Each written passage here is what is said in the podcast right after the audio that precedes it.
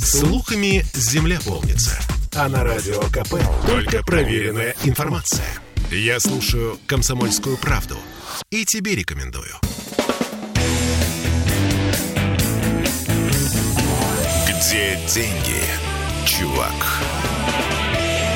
Добрый вечер, уважаемые слушатели. А, с вами сегодня Дмитрий Прокофьев, и это программа «Где деньги, чувак?» на радио «Комсомольская правда» в Санкт-Петербурге. Вы слушаете нас на 92 FM. Эм. И сегодня наш разговор пойдет о таком неожиданном предмете. Можно ли предсказать а, будущее экономики Петербурга? И, если шире, то будущее экономики всей страны. На самом деле нам кажется, что есть э, такие цифровые показатели, ну, такие, как, например, э, валовой внутренний продукт, э, о котором мы слышим постоянно, слышим на радио, на телевидении, который у нас растет, который у нас может снижаться. Ну, и мы можем предполагать, что если у нас растет ВВП, то растет, соответственно, и экономика. Но Нобелевский э, лауреат Роберт Солоу, человек, которому мы обязаны современными моделью экономического роста, говорил, что всем кажется, что ВВП – это про рост благосостояния. Нет, это всего лишь про рост экономической активности. А вот э, рост благосостояния, реальный рост экономики можно определять по самым разным признакам. И в том числе среди которых э, актив, деловая активность и показатели деловой активности различных предприятий.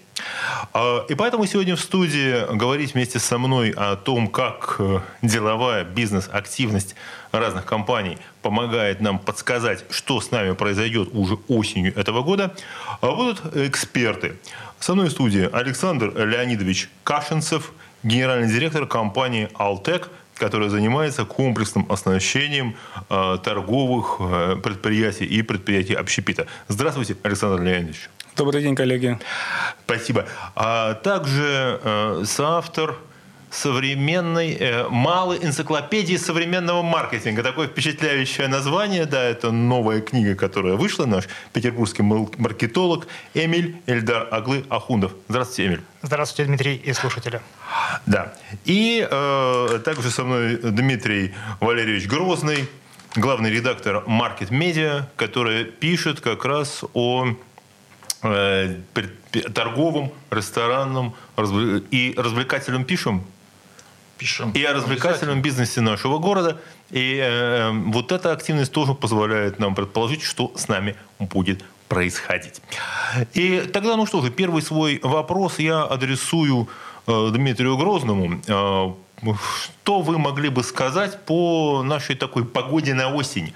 Что наблюдаемая вами активность предприятий, может быть, ваших заказчиков или компаний, с которыми вами сталкивается, подсказывает, что, что нам ждать этой осенью?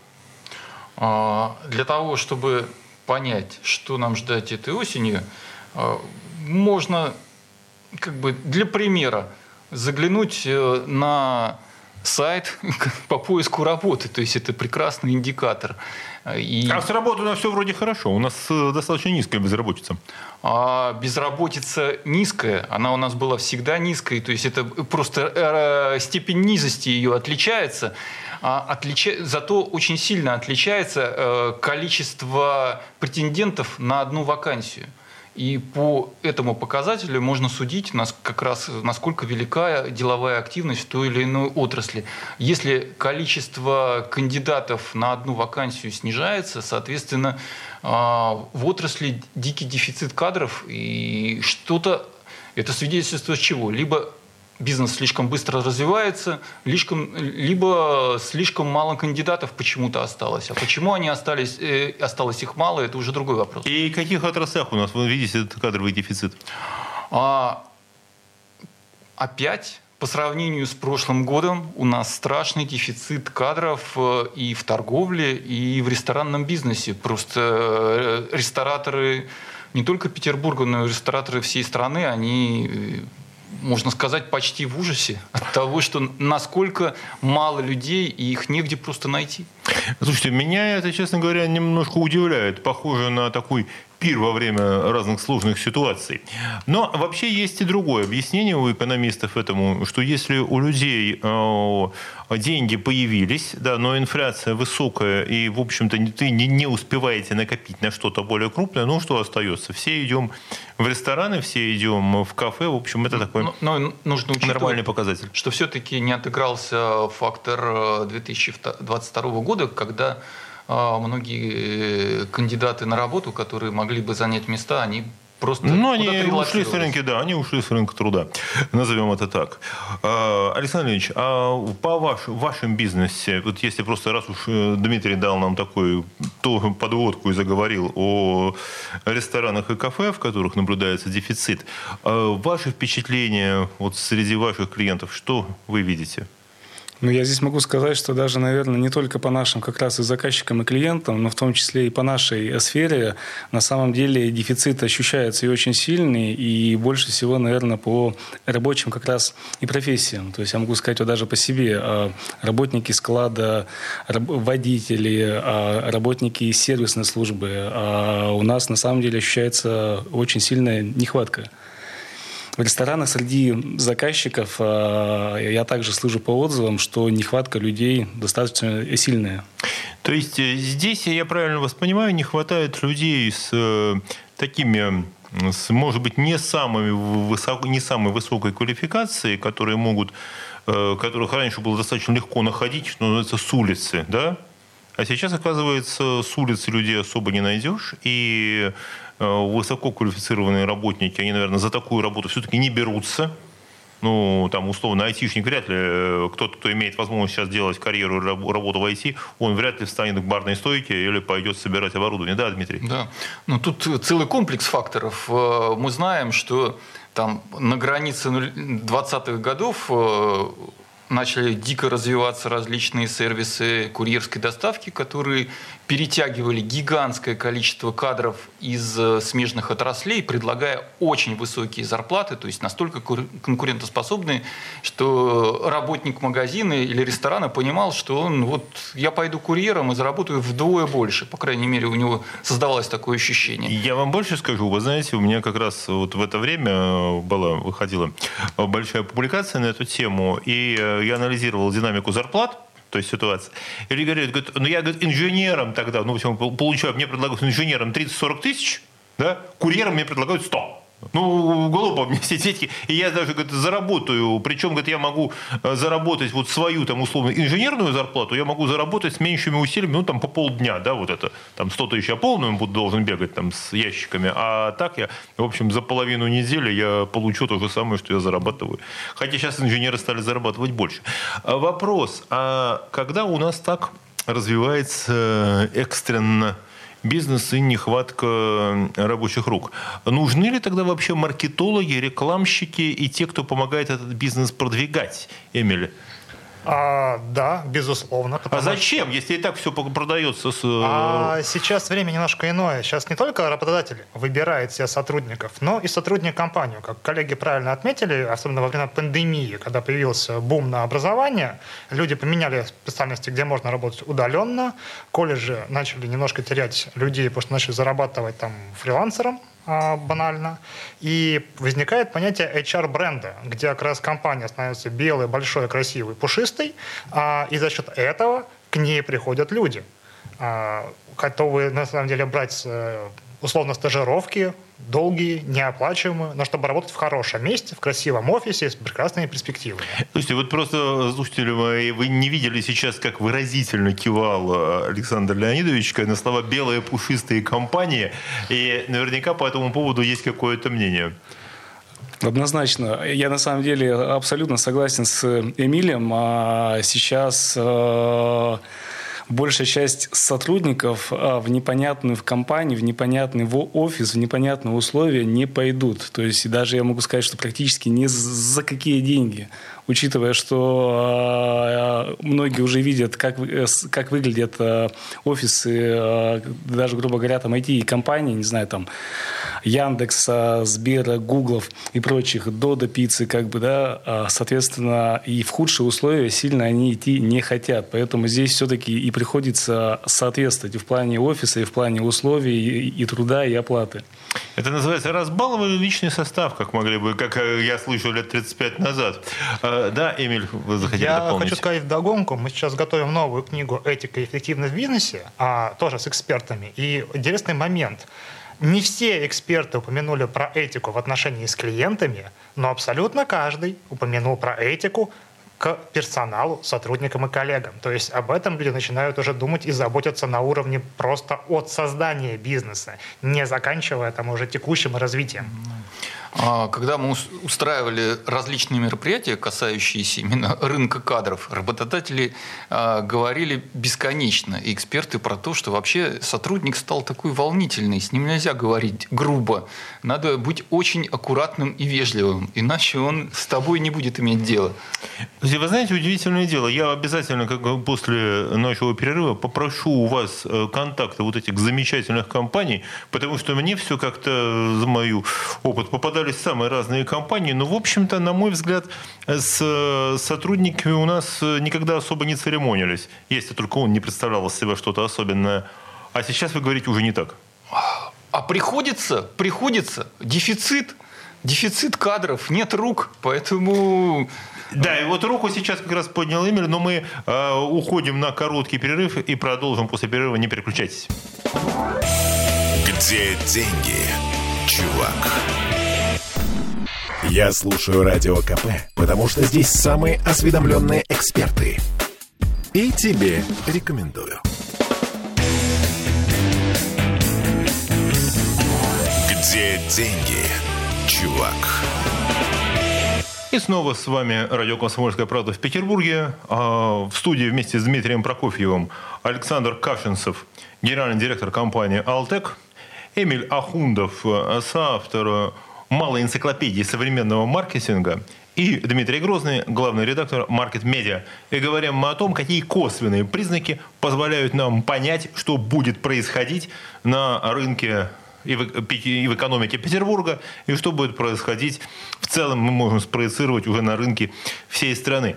Мы прервали разговор на самой интересной ноте, когда я сказал о том, что мне что-то не попадались давно работодатели, сильно озабоченные хорошими условиями труда для своих сотрудников, и вы просто не видели возмущения на лицах моих собеседников. Особенно Эмиль просто не, не успел это сказать в эфире, все слова, видимо, в мой адрес и нерадивых работодателей. У вас есть возможность сделать это сейчас. А, Дмитрий, я хотел просто добавить а, к тому, что кадры, соискатели сейчас гораздо более образованы чем ранее, гораздо более требовательны и гораздо более избирательны.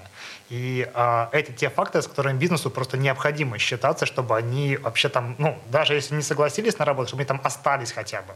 Вопрос в том, что еще человека тяжело удержать. Слушайте, вы знаете, у меня просто вот с языка рвется цитата, которая была э, лет 90 назад, напечатана не то, что на, там, на плакатах, а на спичных коробках была напечатана. Эта фраза была «Мы должны перейти от старого лозунга «техника решает все» к новому лозунгу «кадры решают все». Да? Э, ну, автор цитаты Иосиф Виссарионович Сталин. А, Ничего да. не меняется, получается. Ну, получается, что у нас, э, я не сказал бы, что у нас экономика осталась на уровне 30-х годов, хотя, наверное, вызовы, с которыми экономика сталкивается, они, в общем, у нас раз за разом повторяются. История, в принципе, цикличная. А, Александр, а что вы сейчас добавите про вот вопрос о том, тоже вы говорили, что сотрудник сейчас не пойдет в плохой офис. А пойдет ли сотрудник? Вот сейчас вопрос, который может показаться э, странным и нашим э, слушателям, и нашим э, экспертам. Да? А я просто помню э, такие вот советские фильмы, в которых очень много строил, э, когда показывали там какую-то общепит или торговлю, да, то э, там очень многое строилось на противопоставлении того, что происходит в торговом зале или в зале ресторана, и то, что происходит как говорится, за кулисами. Да? Был даже такой культовый советский фильм, э, назывался, так назывался «За витрину универмага» где было показано, что вот как все в торговом зале, да, прекрасно, и начинается какой-то сумасшедший дом, начинается за, там, когда вот в этих подсобных помещениях. Да, так же, как и в ресторанах, да, вот в ресторанный зал все красиво, прекрасно, а мы заглядываем внутрь на кухню, и там видим что-то, да, то, что лучше не видеть и не показывать и не знать. А вот как с этим сейчас? Знаете, я думаю, что и сейчас а, такие вариации встретить можно, но на самом деле, вот по моим наблюдениям, их а, с каждым днем, с каждым месяцем все меньше и меньше, потому что все-таки очень много и компаний, в частности мы, как раз-таки стараемся быть максимально открытыми и для заказчиков, и для коллег, для сотрудников. Поэтому здесь э, будет, э, если вести, так сказать, двойную жизнь, да, ее прятать сейчас в нынешних условиях э, очень сложно. Я... Поэтому лучше быть максимально открытым. Я уточню свою мысль, которую я хотел сказать. Я хотел уточнить, спросить вот об этом. Понятно, что у нас все красиво красиво в ресторанном зале. Понятно, что у нас все красиво в магазине. А вот подсобные помещения, кухня, всевозможные там условия хранения, оно ведь тоже требует и оборудования, и достаточно сложной техники, и э, там достаточно квалифицированного персонала, чтобы с этим управляться. Вот с этим как? А то, знаете, как у нас, у нас фасад красивый, у нас прекрасно умеют сделать. А что за фасадом? Ну, здесь я могу сказать, что динамика в лучшую сторону однозначно есть. То есть сейчас у нас а, все больше как раз-таки рестораторов, ательеров а, смотрят не только на зал, но в том числе как раз-таки на условия труда и своих коллег, сотрудников. И уделяется очень э, многое внимания, в том числе как раз-таки условиям труда в плане и оборудования, и обслуживания, и чистоты, и порядка. А вопрос тогда еще, и, как и еще выше возьму вас. А, вопрос, эм, а вот то, что касается вот этого оборудования, это российское оборудование или это импортное оборудование? А если импортное, то какое? Вот что у нас с этим происходит? Есть и отечественное, и импортное. Наверное, если усреднить прям очень грубо, да, там, опять же, все зависит, конечно, от э, объекта, вот, но в среднем, наверное, получается соотношение вот э, в нашем как раз э, по оборудованию примерно 50-50. То есть это и импорт, и наше отечественное. А я не люблю этого слова импортозамещение, потому что оно с экономической точки зрения не несет никакого, никакой смысловой нагрузки. На самом деле, да, экономисты его не используют. Это такое, знаете, менеджерско-политическое слово, которое звучит, да, любому экономисту оно режет слух сразу. А вот э, вопрос, э, у нас сейчас идет такой тренд на увеличение, на заме, замещение вот импортной продукции э, российской. Или все-таки просто вместо оборудования, которое вот поставлялось раньше, да, а, оно приходит из других стран или какими-то обходными путями? В целом есть такой тренд. Однозначно все-таки нашего э, отечественного оборудования э, с каждым днем, с каждым месяцем, с каждым годом все больше и больше. И надо отдать им должное, что в том числе и качество растет. То есть, несмотря на то, что конкуренция с иностранным продуктом снижается, э, все-таки, видимо, требования покупателя э, остаются высокими и приходится подстраиваться. Остаются высокими, то есть к, как раз, к сожалению, э, по каким-то, наверное, высокотехнологичному оборудованию э, мы еще не в полном объеме освоили. То есть здесь пока еще то, что попроще, пока получается, а сложные технологии – это еще такая история. В целом, да. Но динамика однозначно есть и в лучшую сторону. Дмитрий, вы хотели добавить? Да, я хотел добавить, что вообще а, лет 10 уже как мода на то, чтобы кухни были в наших ресторанах открыты, поэтому тут по неволе приходится делать, чтобы там все было максимально красиво, а, как бы такой фасад, который виден абсолютно всем. Но, опять-таки, конечно Поучиться же... Поучиться бы открытости у рестораторов э, другим нашим ведомствам и организациям. Безусловно, безусловно. А всякое, конечно же, все что угодно может твориться за фасадом, а я, и не только в России, по всему миру, потому что кухня это дело живое. Вот я вспомнил просто такой фильм а, под названием «Точка кипения», где рассказывается про одного шефа, который находится в, в стрессе просто 24 часа. И если посмотреть, то просто 10 раз подумаешь, стоит ли идти а, работать в ресторан. Эмиль, хотели добавить? А, да, я хотел добавить, что бизнес, в принципе, это деятельность направлена на получение прибыли, а четкие стандарты, бережливое производство, и чтобы с задней стороны, да, там, в прихожей, там, в плацовке, кладовой было все четко, по полочкам, системно, это только несет бизнесу, естественно, прибыль. Это снижает издержки, снижает количество штрафов, увеличит производительность. Это ну, японская лин, да, или же бережливое производство. Поэтому бизнес в первую очередь нацелен сам, чтобы было все хорошо. Вот вопрос. У меня сейчас в студии передо мной сидят э, представители трех разных таких вот ветвей бизнеса. Да? Маркетолог, э, руководитель делового медиа и э, поставщик высокотехнологичного оборудования. А что вы могли бы сказать, вот исходя из э, ваших наблюдений, активность нашего бизнеса в Петербурге и в России – она растет, она снижается, она остается на таком каком-то стабильном уровне. В том, что касается вот вашего опыта, ваших наблюдений вот по вашей отрасли. Да? Я прошу вашего прогноза на осень, на вот эти вот наши ближайшие там, 3-4 месяца. И, ну, нет, на следующий год не будем загадывать. Давайте до конца года, чтобы у нас был повод собраться еще через квартал. Ну, кто, кого первого попрошу ответить? Эмиль. А, да, но я работаю с разными компаниями. Именно поэтому я да. пригласил вас, потому что у вас есть э, межотраслевая такая история. Именно поэтому первым и вызвался. Но, во-первых, у нас а, в стране принято все-таки бюджетное управление. Это означает, что к осени а, все, кто вернутся из отпусков, а, начнутся траты тех денег, которые не использованы бюджета. Это раз. Поэтому активность будет расти. С точки зрения динамики 22-23 года, она, я не скажу, что она сильно выросла, она точно не упала а она переформатировалась. То есть если у нас компании меняют вид деятельности, а, открывают какие-то новые, не совсем даже порой прозрачные или понятные мотивационные схемы взаимодействия с клиентами, с сотрудниками, а даже с деятельностью своей, какие-то новые аспекты, новые там, технологии внедрения. А, и это все чуть-чуть, но поднимает нас чуть выше, чем мы были раньше. Ну, мне так кажется, по крайней мере. Спасибо. Дмитрий. А, я тоже общаюсь с большим количеством отраслей. И опять повторю, что именно поэтому вы сидите сейчас в этой студии, вас слышит весь Петербург. Да. А, с одной стороны, да, а, судьба медиа достаточно непростая отрасли, в которой я работаю, потому что действительно Мы довольно мало инвестиций и э, не, так, не такая большая активность, и традиционно в Петербурге рынок очень, очень невелик. С другой стороны, так как мы пишем о ресторанах и пишем о торговле, пишем о торговых центрах, э, я могу сказать, что там активность очень-очень-очень велика, потому что бизнес э, не может сидеть на месте. Торговым центрам нужно было замещать огромное количество освободившихся торговых площадей, и этот э, барьер был успешно преодолен, потому что вот-вот на всех этих э, десятках тысяч квадратных метров теперь новые операторы.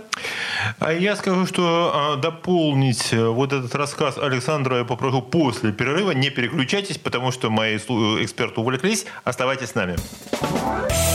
Где деньги, чувак? Слушаю Радио КП, потому что здесь самые осведомленные эксперты. И тебе рекомендую. Где деньги, чувак? И еще раз добрый вечер. Э, с вами «Где деньги, чувак?» Дмитрий Прокофьев э, в эфире радио «Комсомольская правда» на 92 FM. Эм. Э, со мной в студии Дмитрий Грозный, редактор «Делового медиа», Эмиль Ахундов, автор книг по маркетингу и ведению бизнеса. И Александр Кашинцев, генеральный директор компании «Алтек», занимающийся э, поставкой э, оборудования для ресторанов, торговых сетей, магазинов и отелей. Э, мы говорили в предыдущей части о том, как можно предсказать перспективы петербургского и российского бизнеса на ближайшие 3-4 месяца. И э, не успел ответить на этот вопрос только Александр Кашинцев. Он успел подготовиться к этому ответу. И я прошу вас рассказать ваше видение, исходя из того, э, как вы взаимодействуете с клиентами. Больше заказов, меньше заказов. сложное оборудование более простое? Есть ли какие-то сейчас специфические требования, которые позволяют вам сказать, что клиент скорее всего будет делать вот так, а вот так делать не будет?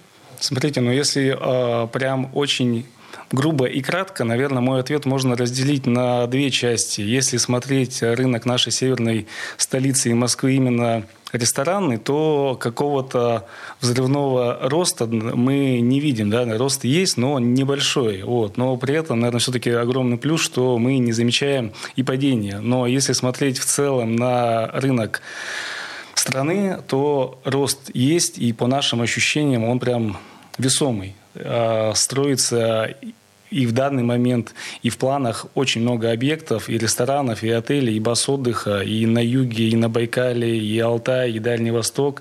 Поэтому в этом как раз-таки плане мы рост видим.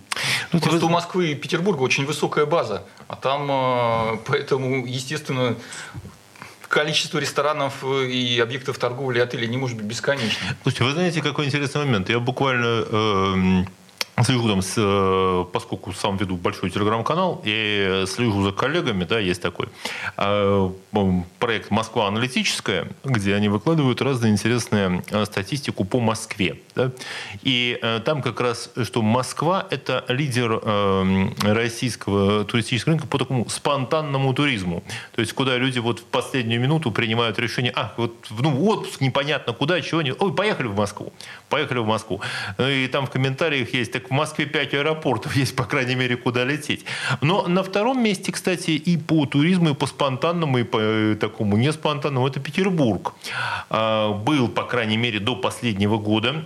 И Петербург остается очень впечатляющим туристическим направлением э, для страны. И понятно, это не те объемы, которые были еще э, до вот нашей карантинной истории, да, но сейчас, в принципе, э, и да, отсутствие китайских туристов. Я помню, все мы помним эти несколько лет назад, вот заполоненный центр э, китайскими туристами. Сейчас нет иностранных туристов здесь, э, и китайских в том числе. Но есть российские туристы. Вот э, туристический, отельный э, рынок Петербурга и плюс еще в огромной степени вот общепит, да, наш привычный, это производная от туристического рынка, да, потому что, ну, все-таки петербуржцы большую часть еды они готовят дома, а есть э, вот все наш общепит, это в огромной степени приезжие. Что вот с этой стороны вы могли бы сказать? Вопрос Александру Кашинцеву. Ну, опять же, как я уже, наверное, сказал, вот именно а, по отельной теме, в том числе и в Питере, а, однозначно запросы есть, а, планы по открытиям есть, даже несмотря на то, что практически все международные сети из России ушли, но тем не менее сейчас... Ну, здания-то остались. Здания остались, и, опять же, инвесторы остались, и по нашим ощущениям как раз-таки денежных средств в стране на данный момент остается все больше и больше, поэтому планы для развития по нашему мнению, там, да, они самые радужные. Если, если я правильно помню, да. то есть до конца года планируется открытие трех отелей четырех-пяти звезд э, в Петербурге, что, в общем, немало. Это немало, действительно. А вопрос, сколько сейчас стоит вот оборудовать отель? Ну, вот, вот допустим, мы строим отель три звезды, да, такой нормальный. Э, ну, сколько, во, во что обойдется его оборудование всей необходимой техникой? Подождите, ну здесь я опять же, да, наверное, в целом про отель сказать не могу, да, но вот именно по нашей... По вашей отрасли, по вашему опыту, отрасли, просто порядок суммы. Здесь тоже, на самом деле, вопрос достаточно сложный и будет очень как раз-таки грубо, потому что все-таки зависит от отеля, что входит в отель, сколько... А, Три звезды, мест... 40 номеров примерно. Это очень маленький отель. Маленький, небольшой. Маленький. маленький, я не, не знаю. Больше, больше 50. Давайте 100. 100. Нормально. Уже нормально. Да. Отель 100 номеров, чтобы легче считать. Слушайте, вопрос на самом деле тоже очень э, сложный в том плане, что все зависит от инвестора. Можно а, как раз-таки, вот мы и с Дмитрием общались на эту тему, что у нас в России есть частные дома, где стоимость открытия, грубо говоря, небольшой частной кухни, она сильно выше, там, чем открытие ресторана. Как бы, да? Здесь очень много как раз-таки зависит от качества оборудования. Вот, слушайте, вот очень интересный э, вы э, затронули момент. Да? У нас есть частные дома, в которых оборудование кухни – дороже, чем открыть, чем оборудование большого ресторана. Это очень интересно, потому что это, во-первых, показывает и уровень имущественного неравенства, И ну, мы понимаем, да, о чем идет речь. И то, какие суммы богатые люди готовы тратить на свой комфорт и на свое обеспечение, но и это то, что, в принципе, ну, одного и того же можно добиваться примерно одними средствами. Наверное, я бы сказал так. Если бы кто-то захотел бы открыть отель, ну, пускай будет 100 номеров, он мог бы прийти и сказать, что у меня есть э, вот такая сумма, которую я могу потратить на его оборудование. И могли бы в пределах этой суммы ему и так и подобрать, да, то, чтобы это все будет работать, исходя из запросов заказчика. Абсолютно верно, потому что а, один и тот же набор оборудования, в зависимости от того, либо это класс люкс, либо это, грубо говоря, класс эконом, он может стоить и 10 миллионов, и 20 миллионов, и 30 миллионов. При этом все будет работать. На старте будет работать все. Вопрос, насколько долго и качественно. Вы знаете, у нас сегодня просто эту передачу я потом разберу на цитаты. Мне очень нравится вот эта история про частную кухню, которая стоит дороже ресторана, да, наверное, про... Можно еще сказать, сколько тогда стоит оборудовать ресторан, чтобы представлять... Это мы сейчас э, озвучено будет, да? И вот это вот, что на старте все будет работать, а потом вопрос, сколько. Это просто цитата вот такая. А сколько стоит оборудование ресторана действительно, ну, обычного? Вот если мы хотели бы, если мы сейчас пошли бы открывать э, небольшой ресторан. Слушайте, ну опять же, здесь жарим. зависит от формата, площади и посадочных мест, но в целом, я думаю, где-то, наверное, от миллионов от 30 и до бесконечности. То есть 30 миллионов это уже прям вот ресторан-ресторан. Это скромно. Скромно. По нынешним меркам это уже скромно. К сожалению, все дорожает. А, слушайте, я с ресторанами не работаю уже лет 6, так уж получилось. И последнее, что я помню, это было 100 тысяч евро за маленькую пиццерию. Это вот а, без учета аренды, но с учетом ремонта и оборудованием такой очень своеобразной и капризной печи, которую нужно долго было а, согласовывать, потому что там что-то с огнем было, и она такая итальянская вот эта вот история. Это стоило 100 тысяч евро на тот момент. Ну вот э, Александр, насколько я правильно понимаю, оборудовал огромное количество пиццерий до-до. Да, все и, и, и тут ведь как раз можно сказать, сколько это стоит сейчас примерно. Ну, смотрите, если по Дадо, опять же, я, конечно, по цифрам могу немного ошибаться, но если года 4 лет, 4-5 э, назад открытие, наверное, в среднем стоило от 10 до 15, это уже с э, залом. Сейчас миллионов, а, миллионов да. А, насколько мне известно, в данный момент а, меньше, чем за 25 Додо не открывается. Возможно, есть отдельно взятые небольшой площади, там до 20. Слушайте, я сейчас расскажу вам тогда такой интересный вот бизнес-кейс из моих собственных наблюдений, а, который на меня произвел большое впечатление. хорошо, что здесь собрались эксперты, которые могут его прокомментировать. Если не успеем в этой части передачи, мы продолжим в. А история замечательная. Значит, еду в такси, и а, водитель, э, значит, он приехал из Узбекистана, так очень свободная речь, он по-русски не очень, но видно, что человек такой очень общительный, свободная речь, э, интеллигентное лицо. И вдруг он говорит, что говорит, я вот здесь э, в такси не очень долго, я э, буду здесь открывать бизнес. Я говорю, какой? Он говорит, а я известный, ну, у себя называет узбекский город, говорит, я у себя очень известный, э, значит, лепешечник, и я вот у нас там было вот лепешки, мы печем, это там, сейчас приедут, приедут земляки, мы здесь, здесь очень много стало открываться в заведении там вот узбекской восточной кухни, весь Узбекистан знает мои, наши лепешки, мы, в общем, там делали бизнес, и я сейчас вот езжу как раз одно такси, ищу помещение под э, под цех э, для лепешек. И говорит, деньги уже есть, там вообще нам собрала. Заказчики у нас уже везде есть. И спрос есть, говорит, вы, причем это не просто вот одна лепешка, их будет очень много. И мне показалось вот это интересной историей, что вот приезжает и такой бизнес, да, тоже вот такой классический небольшой бизнес у нас открываются не только, понятно, там пиццерии, не только сетевые рестораны, но идет открытие, да, есть спрос и на лепешки из Узбекистана, которые хорошо были бы сделаны. Вот вопрос эм, Конечно, хотелось бы, чтобы он смог найти это помещение для цеха и смог бы печь и лепешки в том числе. Потому что очень важный показатель э, будущего, такой перспектив любой территории, да, это приток людей, которые хотели бы здесь открывать бизнес, да, которые видят вот в конкретном рынке вот этот персонал. Потому что эти люди, они не читают э, правительственных релизов, но они чувствуют клиента, они видят рынок, и они, вот, что называется, на кончиках пальцев это ощущают. Мы продолжим после перерыва. Спасибо, не переключайтесь. Где деньги, чувак? Я слушаю Радио КП, потому что здесь самые оперативные новости. И тебе рекомендую. Где деньги, чувак? И мы снова продолжаем в студии радио «Комсомольская правда» в Санкт-Петербурге разговаривать о будущем экономики Петербурга, ну и России в том числе, на основе косвенных показателей, э, которые видят маркетологи, которые видят предприниматели, которые видят журналисты и которые, может быть, не всегда видят чиновники и администраторы.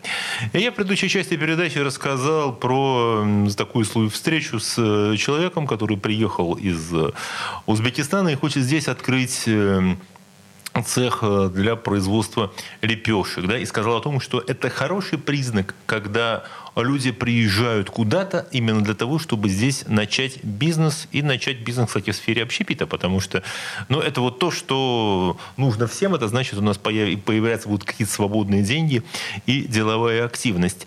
Попросил вас прокомментировать эту историю.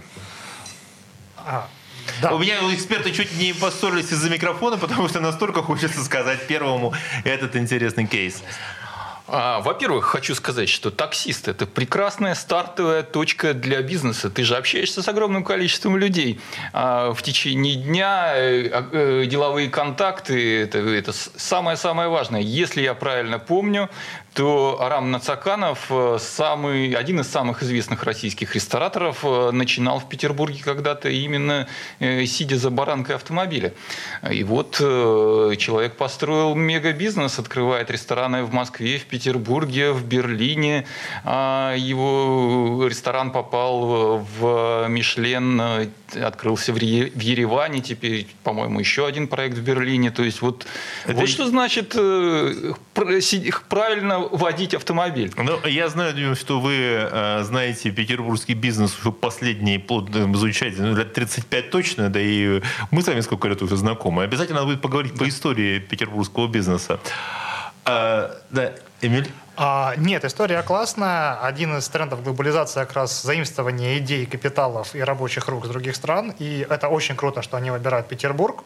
А рынок, в принципе, любого большого города, даже мегаполиса, он съест все, что ему дадут. Он, и он позволит это сделать.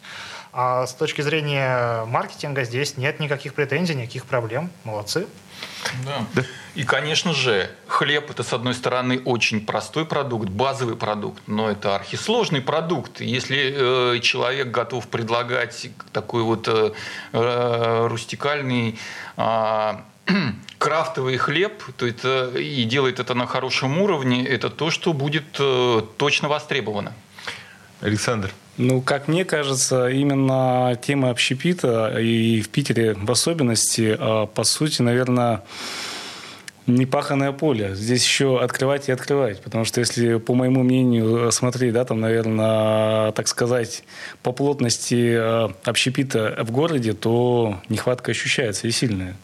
Слушайте, вы знаете, вот эта история, когда мы заговорили о том, что глобализация предусматривает обмен и заимствование, да, я сразу вспомнил такую цитату из романа великого нашего русского писателя Тургенева, э, роман «Дым», который очень люблю, такая классика-классика русской литературы. Там есть очень интересный эпизод. Это всемирная выставка в Париже, э, где, значит, естественно, там присутствуют там, русские господа, и вот около э, этих там господ какой-то человек, он такой, значит, ну, купец, там, предприниматель. Вот, они начинают разговаривать, и э, купец вдруг говорит им, говорит, ваше степенство, ваше, вот, не знаю, говорит, ваше сиятельство, там какие-то аристократы.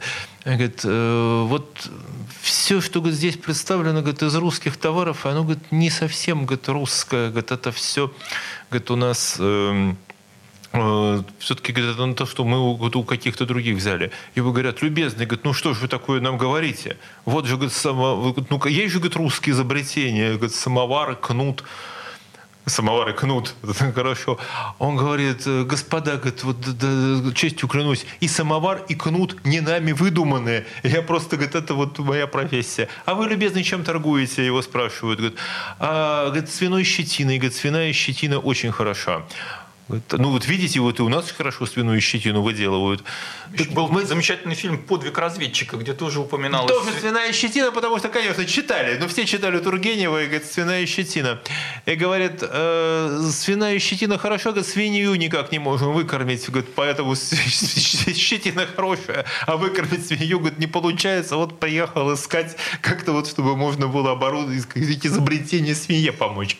Вот это характерная история. И очень здорово, здорово, что именно в Петербурге мы наблюдаем вот это смешение культур, смешение разных традиций, да, и вот э, как раз, когда мы видим, э, наверное, я сказал бы так, что когда в городе открываются не только, вот, допустим, не, не просто рестораны, да, а когда открываются узбекские, грузинские, итальянские, индийские, какие угодно, вот именно такие – разнообразные, это, скорее всего, говорит о том, что их владельцы видят в городе потенциал к его развитию. Вот э, там будет, чем больше разнообразия, тем больше развития. Это такая, такие основы современной теории современного экономического роста. Да.